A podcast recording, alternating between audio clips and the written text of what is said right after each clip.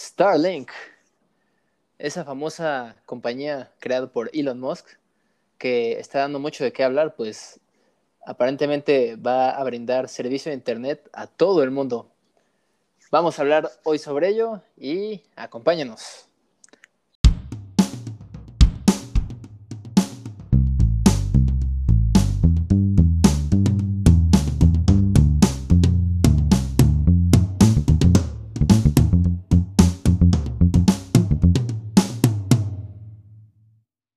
Bueno, Starlink. Como les comentaba en el intro, eh, Starlink pues es este proyecto que tiene Elon Musk. Bueno, que no solo es un proyecto, sino que ya es algo, algo realmente concreto, em, en el cual pues es este proyecto en el cual él tiene en mente pues brindar internet hacia todo el planeta, porque pues creo que Elon lo ve más como un, como un derecho humano ya lo, que es tener internet eh, o tener acceso a él y no, no solo como un servicio. No, sé ustedes qué opinan sobre, sobre esta, pues sí, este, este concepto que, que, maneja Elon y, su, su, fundación. Ah, pues justo hace como unas semanas estaba viendo un video de o sea, sí, era un chavo que decía, o sea, sí está muy cool toda la idea esta de Starlink y darle internet a cada centímetro cuadrado de este planeta. De este globo. Pero ponía como todos los riesgos que nadie estaba viendo. Y la verdad es que sí son muchísimos. Y con una persona que, este, bueno, los allegados a mí lo, lo sabrán, pero pues, a ustedes se los voy a compartir Siempre he, vivido bajo reglas y normas y principios eco-friendly. Entonces, eh, como una persona que se preocupa por medio ambiente, ahora con estas nuevas eh, puntos de vista de lo que podría afectar al planeta, poner un montón de metal en el espacio, eh, pues sí es algo preocupante y va a ser todo un reto para el señor Elon sobrepasar con su nueva idea esta. Claro. A mí me recuerda a Kingsman. sí, es cierto. Sí, bueno, allí en la película era con chips, pero aquí, este, pues el servicio va a ser, bueno, lo que me pregunto es, bueno, lo que he leído es que tienes que contratar el servicio y aparte contratar como un tipo de pues, antena receptora, ¿no? Para poder recibir la señal. Sí, creo que compras así como tu kit, eh, el cual incluye pues tu antena, tu modem, eh, obviamente tus cables para conectar, así todo. Y, y además es como pues la renta del servicio. O sea, primero pagas como por el... Sí, tal cual, como por el, kit y después ya pagas por la renta. Eh, pues ese es un buen punto porque de hecho sí es un servicio un poco caro. Eh, Exacto. y por un poco me refiero a que a lo mejor en Estados Unidos es, es, una buena opción porque pues bueno, mis, eh, mis familiares de allá, pues sí me dicen que en internet más o menos se gastan en promedio unos 50, 60 dólares al mes. Hola, madre. Y, pero, es un servicio pues súper bien, ¿no? Nunca se les va, nunca se corta, bla, bla, bla. Ah, ok. Y, y de hecho es más o menos lo que, lo que va a cobrar Starlink, pero a nivel mundial, es lo malo, que va a mm. ser con un costo estándar, eh, pero creo que por impuestos aquí en México vamos a llegar a por ahí de los 1.800 eh, pesos al mes para este servicio. No, que sales eh, eh, AMLO Coins. Entonces, sí. sí. es relativamente caro comparándolo con las compañías de aquí, pero bueno, si igual se ofrece una velocidad superior, pues no, me pedo.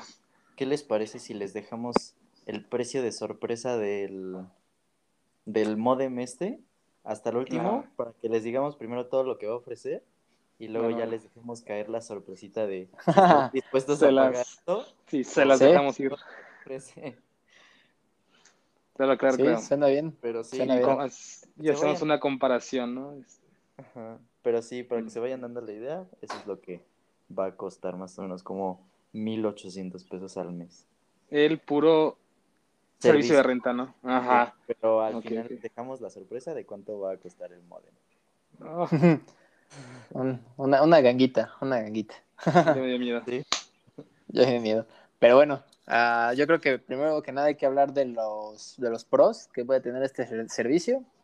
Eh, primordialmente, pues ya comentamos la idea, ¿no? Que es brindar internet inalámbrico, satelital a todo el mundo. Eh, con lo que, digo, esto también conlleva que cuando hay tormentas y shalala, shalala, pues eh, obviamente el servicio decae un poco, ¿no? Ajá. otra cosa que es muy padre es que es un servicio que te ofrece de 25 a 30 megabits por segundo, pero ¿no? Porque a muchos nos ha pasado que nuestra compañía de cable de, telefónica nos ofrece eh, nuestro servicio de 30 megabits por segundo y cuando tu celular abres la aplicación y, checas la velocidad, eh, te da como de 5, si, si bien te va. es, un clásico aquí en México. Entonces, si ellos eh, te dicen que te van a dar algo satelital y con velocidad real de hasta 30 megabits, creo que no me hace, me hace para nada una, una mala opción. Claro, sí, aquí normalmente están acostumbrados a vender puro humo, pues. Sí. Hace falta algo real. Y, es lo que me gusta un poco, ¿sabes? Porque, bueno, no un poco más, me gusta mucho eso de que se quiera como estandarizar a nivel mundial, porque realmente creo que las empresas en Estados Unidos y Europa ofrecen servicios que realmente te dan valor o, realmente te dan, eh, pues sí, te regresan el valor por lo que tú estás pagando por, por el servicio y pues tristemente aquí en México no es del todo ese caso, ¿no? A veces, como dices tú, te venden humo. Claro, un monopolio.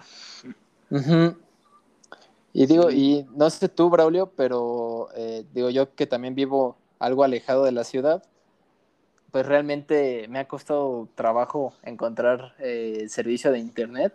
De hecho, todavía es algo que sufro un poco por, eh, por tener. Y, y digo, y veo esta opción de Starlink y la verdad me brillan los ojos porque sí, pues, pues sí es algo que, me gustaría tener porque eh, si te ofrecen esa velocidad eh, tan alta de, subida y bajada de datos y, además este eh, satelital, pues, pues, la verdad está muy, muy padre y que aparte nada más contratas en línea y muy Amazon, ¿no? Te llega el kit a tu casa, tú solito lo instalas y, y voilà, ya estás en línea. Y ya todo se carga tu tarjeta de crédito. Muy, muy siglo XXI todo este servicio. Claro, claro. Pues sí, acá, o sea, igual en, yo vivo algo alejado de la ciudad y, y sí batallo demasiado por el internet porque nada más tenemos dos opciones y ni siquiera son de fibra óptica, o sea, todavía son típico cablecito coaxial. Coaxial, sí, así es. Este, algo que sí sufrimos mucho es que, pues como vivimos cerca de la autopista, siempre que hay accidentes de autos y colapsan los los, pues ¿Los postes, valió chorizo el internet en todos lados, ¿no? Qué coraje. No solamente nos tenemos que estar preocupados por si explotó el transformador de la CFE o... sí, clásico, clásico aquí también. Sí, entonces, este, Sí, ya sería un, gran aliviane poder tener algo que no dependa de todo eso. Sí, totalmente, totalmente de acuerdo. Y, creo que ese servicio pues da la oportunidad precisamente eso, ¿no? De que, de que si vives en una zona remota, y digo, al menos en mi caso a mí me gusta, pues, de hecho, vivir alejado de la ciudad, eh, digo, en lo personal, y, pero, también me gusta estar conectado a internet, ¿no? Entonces ahí es cuando se desbalancea un poquito esto y que, y que Starlink realmente pues viene a, proponer. Otra cosa que me gusta mucho es que, bueno, ahorita vamos a ver como el contra de esto, pero que ellos, este, pues obviamente para tener este servicio de, de internet por todo el mundo, pues tienen que tener satélites a lo bestia, ¿no? O sea, creo que ahorita llevan, ¿qué es? ¿300? ¿En, órbita? Mm, yo leí un artículo que quieren llegar a 12.000 satélites, tener como una constelación. Ándale. Y pues para abarcar a pues, todo el planeta, ¿no? Sí, sí, ya llevan bastantes en órbita, entonces, Eh, y, también lo curioso aquí es que, hasta donde entiendo, los satélites de, Starlink creo que están como a 500 kilómetros eh, con respecto a la superficie terrestre. Eh, y con respecto a un satélite normal, están como 15 veces más cerca de lo que debería estar un satélite normal. O sea, están prácticamente ahí entre ya la zona eh, pues sí, la, zona de afuera de la atmósfera y la atmósfera están así como que en ese limbo, digamos. Entonces tiene un sistema de control pues muy bueno para, para evitar caer a, la órbita. Y lo que me gusta es que si un satélite eh, llega allá arriba eh, y se pone en órbita y por alguna razón llega a caer a la Tierra, tiene este sistema de, pues sí, este sistema como de seguridad que, hace que esta posición del satélite como vertical eh, para que cuando entra a la atmósfera se incinere totalmente y así no mm. genera como basura espacial. Es lo que está muy padre. Mm. Sí, además de que... ¿Cómo? Pensó en todo. Sí, no, la verdad sí lo tienen como, en ese sentido lo tienen bien planeado.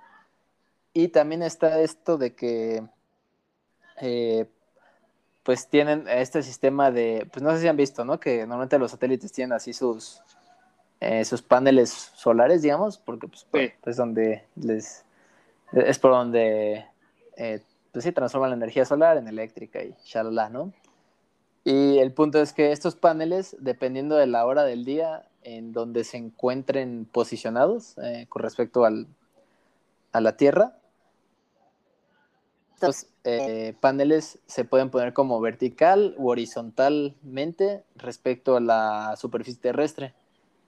Entonces esto lo que va a hacer es que, por ejemplo, cuando llega la, cae la tarde o, temprano en la mañana en el, en el sunset, digamos, eh, pues los rayos del sol como que eh, normalmente si tienes en horizontal tu, tu placa, esta normalmente llega el rayo de sol y, como que pues, estas reflejan hacia abajo, ¿no? Hacia la tierra, pues el, brillo y algo que es como visible para nosotros.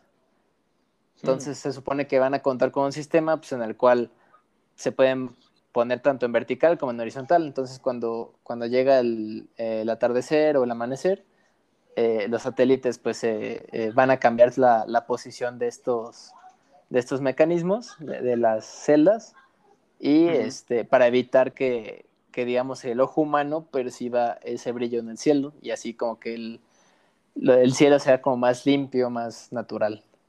Mm. Sí, pero aún así estaba escuchando que es un gran reto también pinches mil satélites, eh, rotando alrededor de la Tierra. alrededor de tu casa.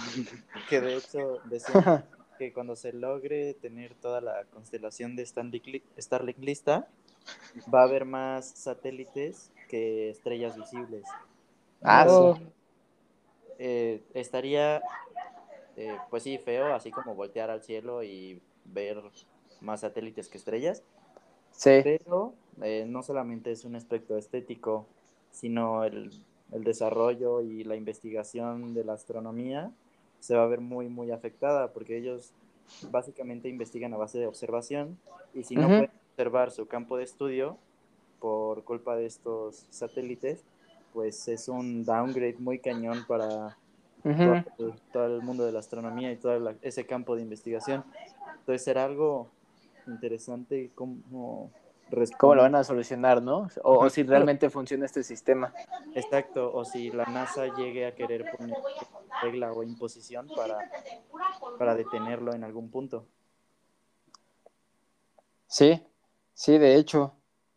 Sí, porque, pues, como dices, ¿no? Si no, si no funciona bien el sistema, pues va a estar feo, ¿no? Así voltear al cielo y, y pues que no, no veas pues, las estrellas, sino que veas ahí puro, eh, puro metal siendo reflejado de vuelta.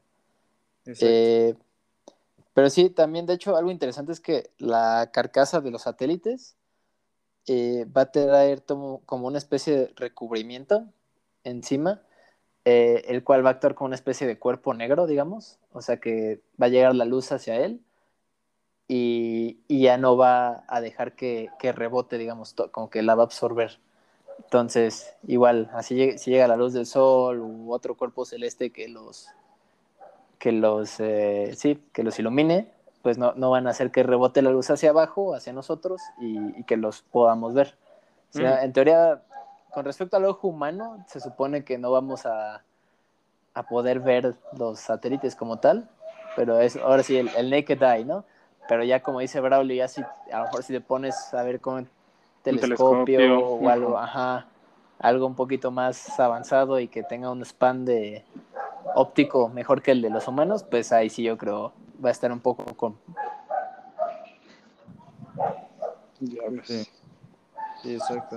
Y bueno, sin hablar de los que se en basura espacial, ¿no? Este, significarían todo un reto por si en algún momento el mismo Elon quiere empezar a mandar sus recursos para hacer tu ciudad que ni siquiera puedas salir del planeta porque vas a chocar con la, una parte de tu constelación de, de satélites. Es que un tumbaburros espacial así, tastas. un lado satélites.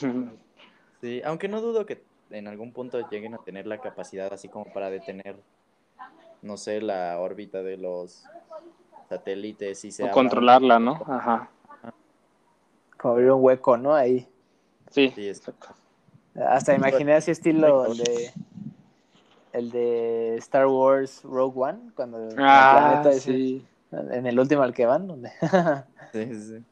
algo así, ¿no? Sí, sí pero veo, digo muy muy difícil, pero yo creo que sí se puede. Sí, digo, e igual que ojalá que sí funcione igual esta esta propuesta de que si un satélite, pues sí, se echa a perder, se descompone y ya no tiene remedio, pues que caiga a la atmósfera y se incinere totalmente, ¿no? Porque, como bien dicen también por ahí, no sé si han visto videos de Kurzgesagt, se llaman, esos son unos alemanes que hacen este, videos tanto en inglés como en alemán, así como de este tipo de, curiosidades científicas, ¿no?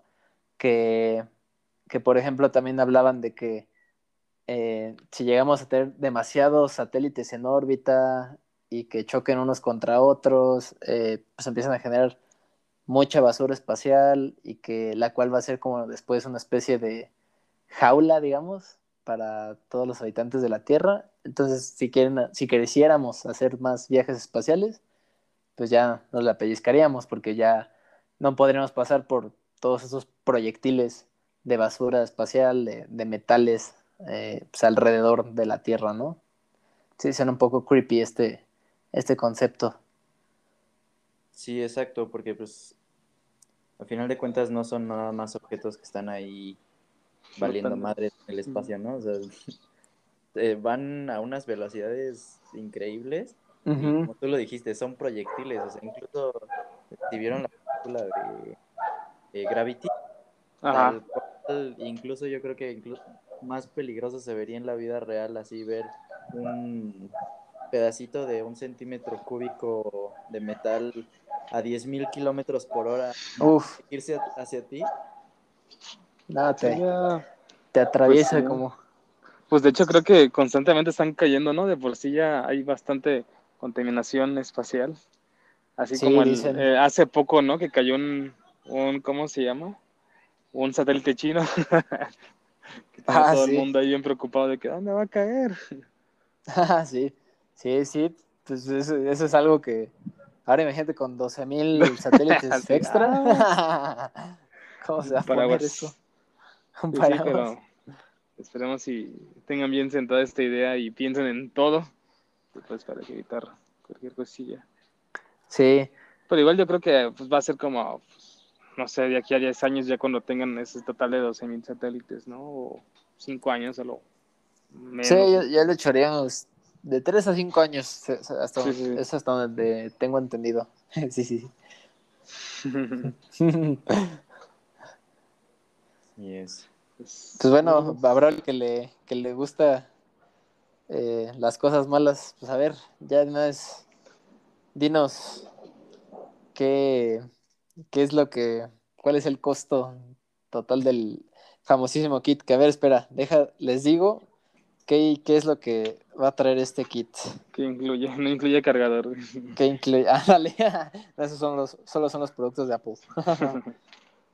Ah, pues miren, el kit de Starlink viene con todo lo que necesitas, mm. incluyendo pues tu Wi-Fi router, eh, tu, tu, fuente de, de poder, cables, eh, tu modem de Starlink, por supuesto, y una especie de trípode para poder montar la antena. Ok. Y Estamos hablando de una antena como las que son normalmente las de Sky y ese tipo, ¿no? Así como. Ándale, de ese estilo. Esos, de esos tipos platillos. Con la particularidad de que este lo puedes instalar a nivel del suelo. Entonces no es necesario que te mm. que trepes la escalera y que en el techo. subas ahí al techo para instalarlo.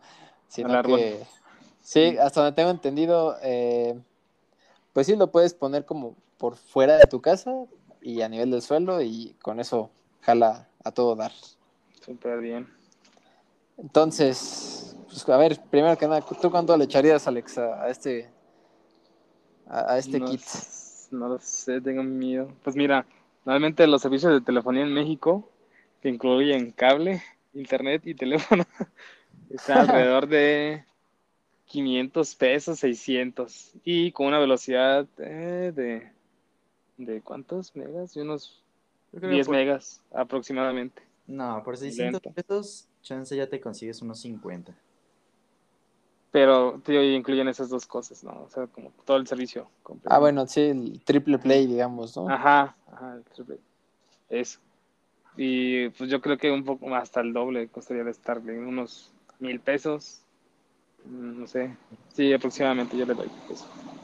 Ah, pues mira, yo digo, ahora sí que por estar hasta acá también me ha tocado cotizar varias veces con diferentes compañías y por el puro costo de equipo me he topado con el más alto que vi, eh, creo fueron 5 mil pesos de la pura instalación del equipo, así, nada más el puro equipo.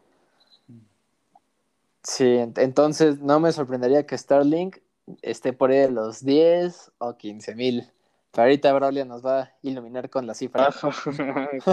sí, totalmente. Ok, pues haciendo como un resumen, de por qué es lo que estás pagando.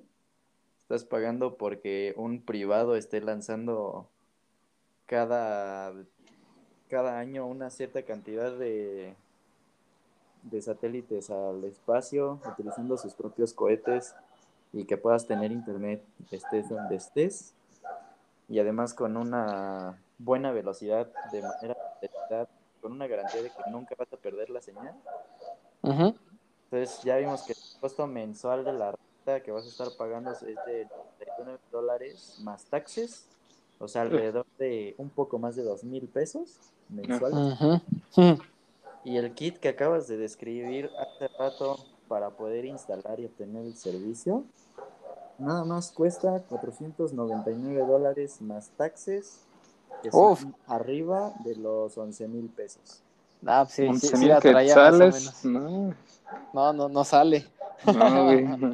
ya, ya no salió. es un lujo eso. Tu primer pago va a estar rodando cerca de los 15 mil pesos. No es todo mi sueldo. y sí, ¿eh? o sea, creo que es una propuesta muy, muy buena por parte de, de, de Elon y su gente, pero, pero sí, los, en cuanto a costos para los países tercermundistas, pues no, no, no, no nos es muy cómodo. Mira, igual esperamos a que se estabilice el sistema de Starlink y bajen los precios un poco. Eso sí puede ser, ¿eh? igual puede, puede, ser que esté muy caro porque muy poca gente lo está requiriendo y una vez que ya sea muy demandado, pues va a bajar el costo. Eso sí. Igual la esperanza muere al último. Así es. Sí, exacto, y te esperas a ver la etapa de si empieza a regularlo la NASA y todos los países en general de su, su ¿cómo se llama?, regular su propio espacio. Entonces, ¿qué tal que lo compras y gastas tus 15 mil pesitos la, primera vez que lo contratas y luego resulta ser que se... Lo cancelan. Y se cancela. Sí, no, no estaría bonito. No, no, para nada. para nada. Pero sí. Pues sí, así es esto con, con Starlink. Y pues yo, yo creo que esta va a ser de nuestros últimos capítulos que hablamos de genialidades de Elon, porque... ya hablamos mucho de él. sí, pues, sí, no, y aparte de que le dio su madre a todas las criptos en las que teníamos inversiones. Entonces ya. Ya, ya, ya, ya, no nos pareció tan, tan, tan Tony Stark como, como lo habíamos descrito antes. Sí, exacto. Ya vamos a ponerlo en segundo lugar. Aquí vamos a poner en primero. ¿Quién tomará su lugar? Mm. Carlos Slim. Yo creo que Bill Gates regresa al primer lugar. Ah, sí, no, sí, sí, tiene razón. Aparte es todólogo Bill Gates, ¿eh? O sea, andan, andan las vacunas, anda la tecnología. Sí, sí, está muy cañón ese señor. Así es. Reptiliano. Reptiliano, sí, totalmente. Dale, amigos. Pues así es esto, amigos. Entonces, si ustedes tienen un sueldo alrededor de... Un sueldito. Un, sueldito de, más de 50 mil pesos, como diría Samuel García. pues yo, yo creo que Starlink sí puede ser la opción para ustedes, pero, pero para todo el 98% de la población yo creo que ya no. sí, no. Aparte tienes que considerar, eso es nada más para que te llegue a tu salita. Si compras un router o algo así, pues echan 800 pesos por el router, ¿te gusta? Ajá. Sí, fácil. Ya si quieres uno de malla así bien mamalón, pues ya son como otros 2000 Mejor eh, ahí le dejamos y... ¿Sí? y pues roguemos porque porque sea una tecnología que todo el mundo pues todo el mundo se adapte a ella rápidamente y sea aceptada y mucha demanda y bajen los precios. Así es. Y pues obviamente que, no dejemos de ver estrellitas. Estaría feo sacarle una foto al cielo y ver ahí puras rayas. Ándale. Los satélites. Y la cara de los más Pues estaría muy, muy cyberpunk, ¿no? Ahí. sí. Cañón. Ok, amigos, pues eso fue todo por hoy. Eh, pues que tengan muy buena noche, muy buena tarde o muy buenos días. Hasta la próxima.